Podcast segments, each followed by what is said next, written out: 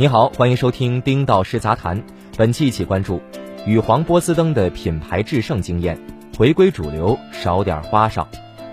连日来，波司登品牌中心总经理朱金丹的“流量时代，波司登不焦虑”一文引发了业界广泛的热议。此时，距离波司登发布亮眼的一季度财报已经过去快两个月。为什么一个看起来没有新闻时效性的话题能够引发业界持续热议？这是一个值得关注的问题和行业现象。在我看来，关注这篇文章以及相关后续热议话题的人工，有相当一部分是传统企业的市场品牌相关负责人。这几年，私域流量、粉丝经济、社交广告、直播带货等概念层出不穷，广大企业，尤其是传统企业，集体患上了流量增长焦虑症。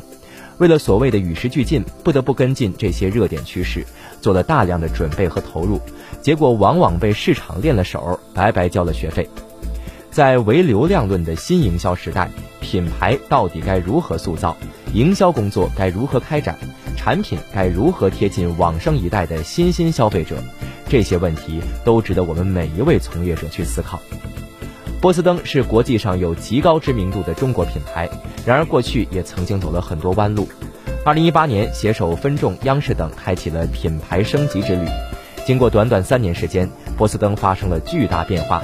不仅仅把中国产品销售到全球各地，也成为输出中国国货品牌的重要使者，一次次点亮纽约时装周，荣获 Outside 户外大奖，在全球各地刮起了一股中国品牌的新旋风。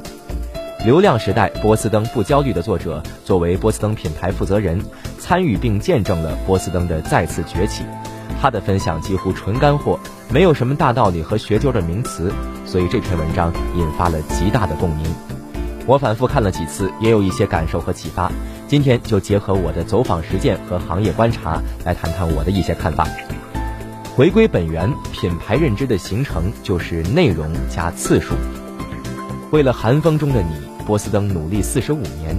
波司登羽绒服畅销全球七十二国，赢得超两亿人次选择。以上这是波司登的经典电梯广告语。你为什么记住了它？很简单。因为你在无数部电梯看到过无数次，想象一下周星驰的电影《大内密探零零发》的经典台词：“我们的将不断的重复、重复再重复，就是这种让人看了就忘不了的感觉。”这就是品牌认知形成的核心秘籍：内容加次数，直观的内容配合多轮次的传播、多方位的覆盖，自然就会影响用户心智，塑造清晰的品牌形象。诺贝尔经济学奖获得者康纳曼在《快思慢想》一书中指出，要使人们相信一个概念或一个事物的方法，就是不断重复。越熟悉的事情，就越让我们放松认知，而做出舒服而轻易的判断。同样的道理，在我们从小到大的生活路径中，我们为什么会对脑白金、椰树牌、农夫山泉、白加黑等品牌记忆深刻？原因也在于此。波司登的品牌负责人在《流量时代，波司登不焦虑》一文中也提到，波司登希望单个消费者能够有效多次接收到品牌广告信息，因为从记忆的角度来看，信息越精炼越好，受干扰越低越好，重复次数越多越好。因此，波司登硬广主力媒介选择了当下最具引爆力的中心化媒体——分众电梯广告。电梯广告形成投放量的领先优势后，使用户受干扰虹吸的影响也降到了最低。俗话说，实践是检验真理的唯一标准。经过波司登真金白银的投入实践，最终证实了电梯媒体的触达率在三年的结果中都是所有媒体中最高的。最终，随着品牌传播的不断深入，波司登在一二线城市的市场表现得到显著提升。其实，内容加次数的品牌塑造真谛，不仅仅适用于品牌塑造，也适用于各行各业。比如人设塑造，主流品牌的形成之道，坚持重点投入，引爆主流人群。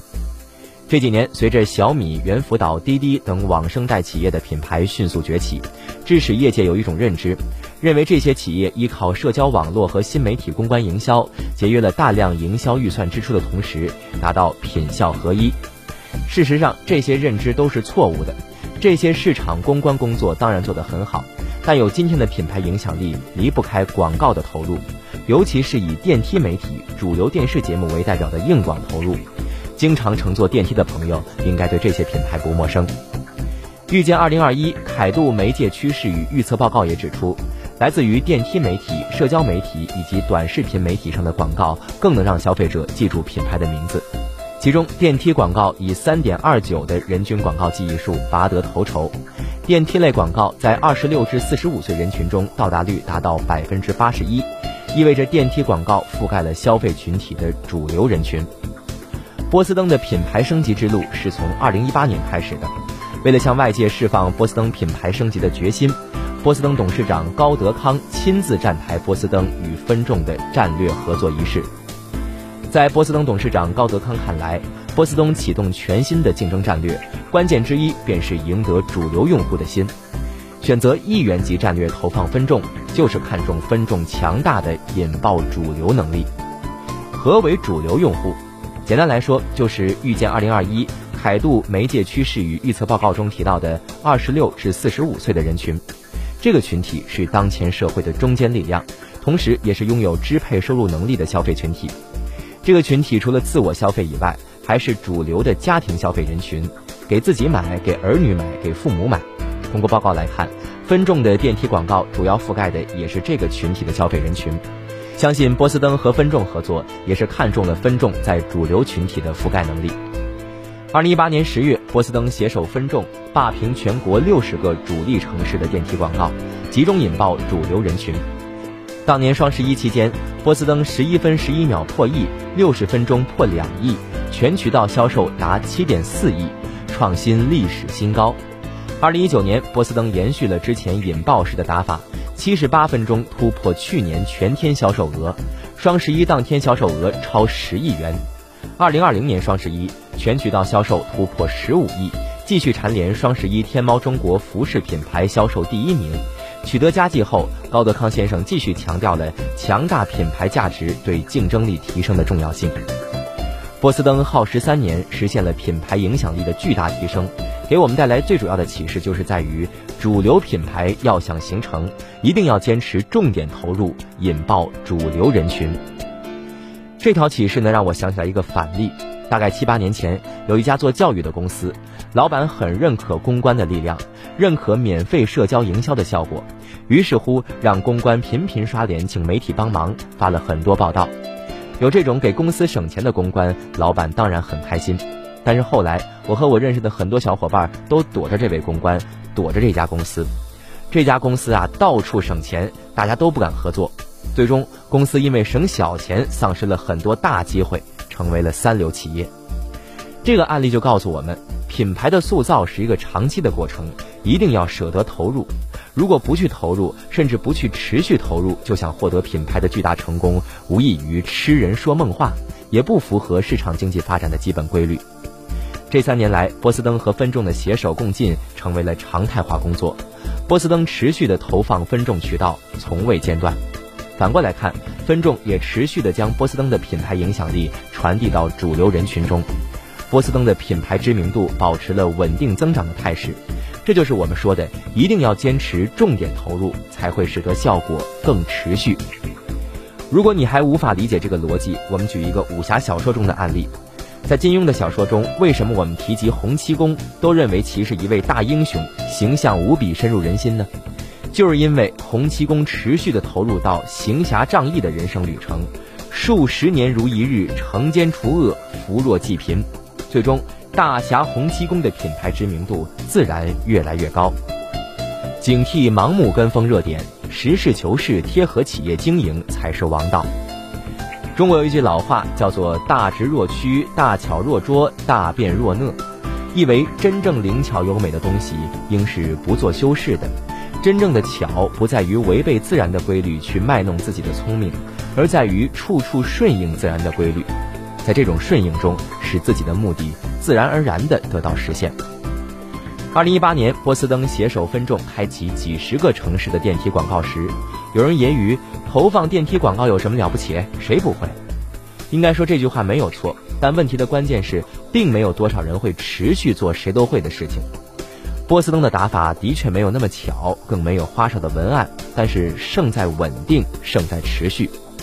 比如时装周联名款，很多企业都在做，但都是有一搭没一搭的活动，而波司登做出了体系化的工作，最终做扎实、做持续了，效果就出来了。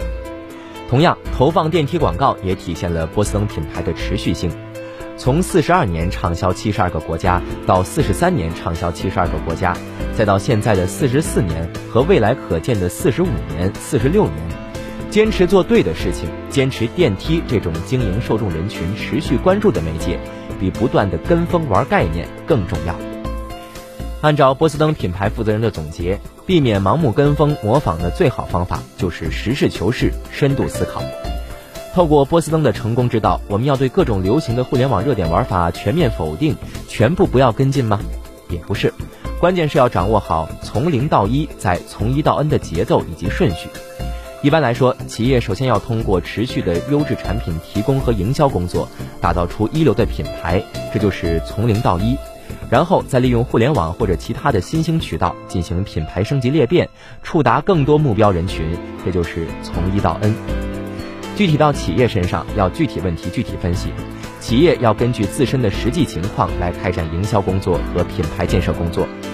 比如我上个月在江苏走访时遇到的一家零食企业，在传统经销渠道之外，这几年又开辟了社群种草、直播带货等新玩法，线下加线上双驱动，实现了一加一大于二的品牌增长效果。